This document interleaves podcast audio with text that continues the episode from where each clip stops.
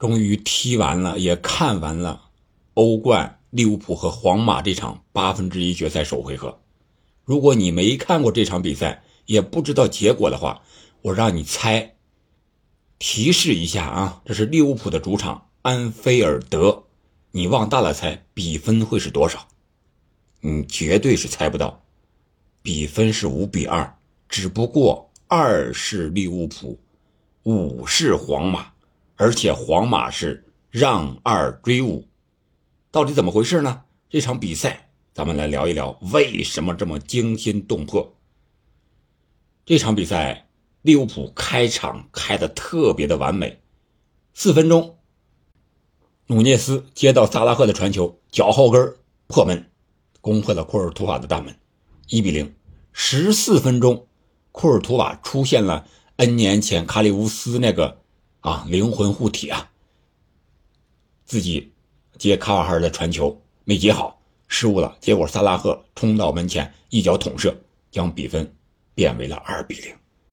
十五分钟不到，二比零领先，这是和我预测的那个结果几乎是完全的一致的。但是，剩下来的七十五分钟时间就进入了皇马的时间，皇马的节奏。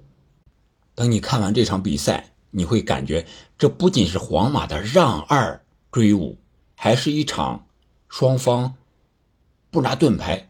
互捅的一个决斗，我捅你一下，你捅我一下，看看谁先倒在地上，谁先撑不住，啊！结果这个利物浦很仁义啊，呃，他第二十一分钟丢了第一个球，是他们这个打这个阿诺德的身后，本泽马和维尼修斯的配合，本泽马助攻，维尼修斯一个极限射门吧，大远角，阿里松没有任何的办法。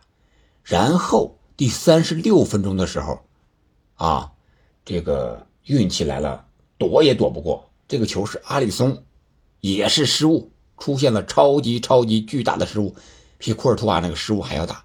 他是不停球想把球马上解围，结果没躲开的维尼修斯直接就挡在了这个传球的路线上，直接也挡进了球门。就是这么寸，就是这么有运气。这也可能就是皇马的欧冠 DNA，没有任何办法，谁也说不清楚这个到底是怎么回事不明不白的、无缘无故的，上半场就成了二比二了，而且双方啊还有多次射门都是，呃非常有威胁，只不过对方的要么门将呀，要么后卫呀，补防到位了啊都没有进，然后下半场更是到了皇马的时间，先是四十七分钟。莫德里奇利用角球的机会助攻米利唐头锥破门，三比二。这个角球是怎么来的呢？是本场比赛运气特别不好的后卫戈麦斯铲翻了已经到了底线快出边界带球的维尼修斯，然后在大禁区线外啊一两米这么一个位置，这么一个任意球，相当于一个短角球，维尼修斯立了大功。而传球助攻的莫德里奇和米利唐呢，是利物浦防守队员都站好位，等了半天，利物浦的队员啊，感觉有点懵了那种感觉。米利唐突然从后插上一个头球，守门员也没有任何办法。而第三个球呢，是本泽马打的，然后戈麦斯又是一个碰到腿上，形成了乌龙，改变了方向，阿里松也没有办法。第四个球呢是。啊，那就是第五个球。第五个球是本泽马过掉了阿里松，左脚推射空门，这样比分就是五比二。这场比赛，我觉得我预测的呢是皇马肯定要打安诺的身后，没想到打的这么坚决。中场的巴尔韦德、卡马文加、莫德里奇，要么是啊有钱的捧个前场，有人的捧个人场，啊，真是啊。只要能往这传的，直接一大脚就往这传，包括门将库尔图瓦，包括后卫，要不卡马文加、莫德里奇也往这扎堆，本泽马都是啊，形成一个人数的优势，在那儿形成配合，几个进球几乎都是从那儿打进的。而维修斯呢，也是变了，和在西甲时候不一样了。西甲时候他基本都是单干，这场比赛虽然左路打的很多，但是他带球的机会不是特别多，而且他这个传球坚决了，和队友本泽马呀、罗德里戈呀配合也多了啊，传球更快了啊，回防也多了，特别是防守这一块利物浦二比零领先之后，直接变阵四五幺，文尼修斯经常回撤，而且回撤的位置很深。虽然说阿拉巴第啊二十多分钟的时候就因伤被纳乔换下场了，我觉得这个反而对安帅和皇马来说是件好事。为什么呢？因为纳乔，那你就老老实实的在那防守就行了。反而让利物浦没有了更多的进攻机会，想打身后就没那么容易了。我们都知道阿拉巴的助攻能力特别强，经常插上助攻，所以说也可能是因祸得福，这是这一点。而利物浦这边呢，我觉得他的几个中场呀，你像这个小将是吧？巴伊切蒂奇在联赛发挥的不错，亨德森、法比尼奥有点老了，他们在。对维尼修斯的时候，几乎是没有伤身体，很少用一些个类似的什么小动作呀、盘外招啊来对付维尼修斯，把维尼修斯激怒。没有，阿诺德更是干净的不得了防守。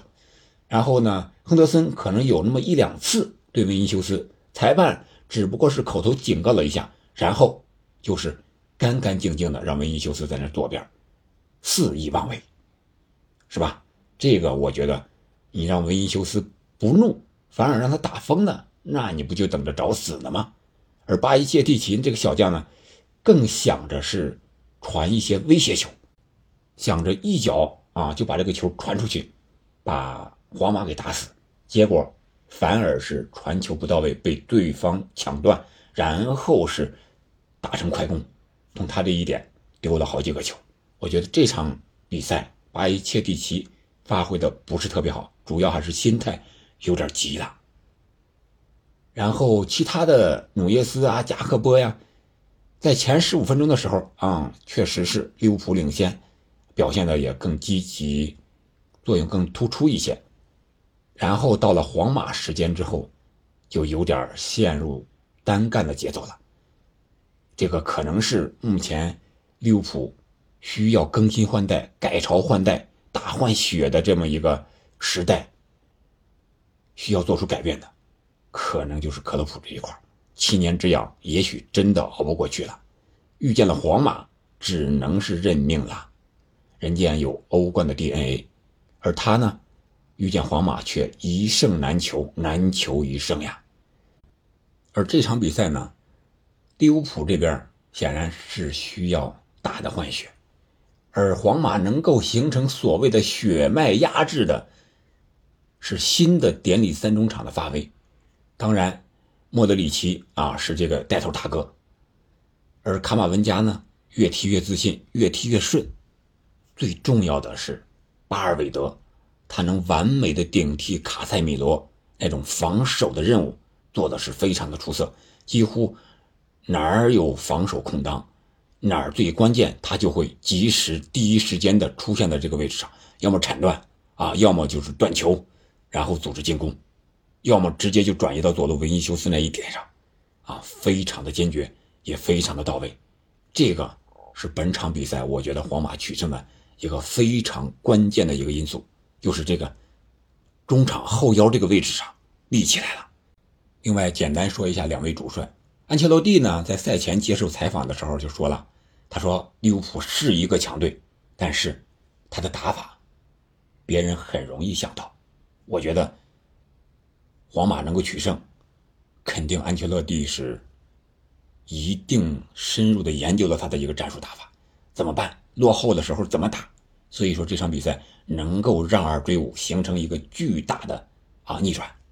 而克洛普这边呢，他在赛后接受采访的时候，显然没有了几年前四比零主场逆转巴萨时候的那种霸气，也没有那会儿有信心了。可能是老了，确实真的是老了，啊，一点那种求胜的欲望都没有了，有点认输了、认命的那种感觉。说次回合，啊，估计求胜，但是想要完全的逆转，可能没多大的希望了。他几乎是这么承认了。我觉得，一个主帅如果说出这样的话，那第二回合对于利物浦来说，肯定是不抱有任何希望了。皇马可以说是两只脚。都踏入了欧冠的八强，这就是我们不得不佩服的皇马的一个地方。逆境之中总能创造机会，总能在逆境之中形成最大的逆转。好了，这就是我对本场比赛的一个简要的看法。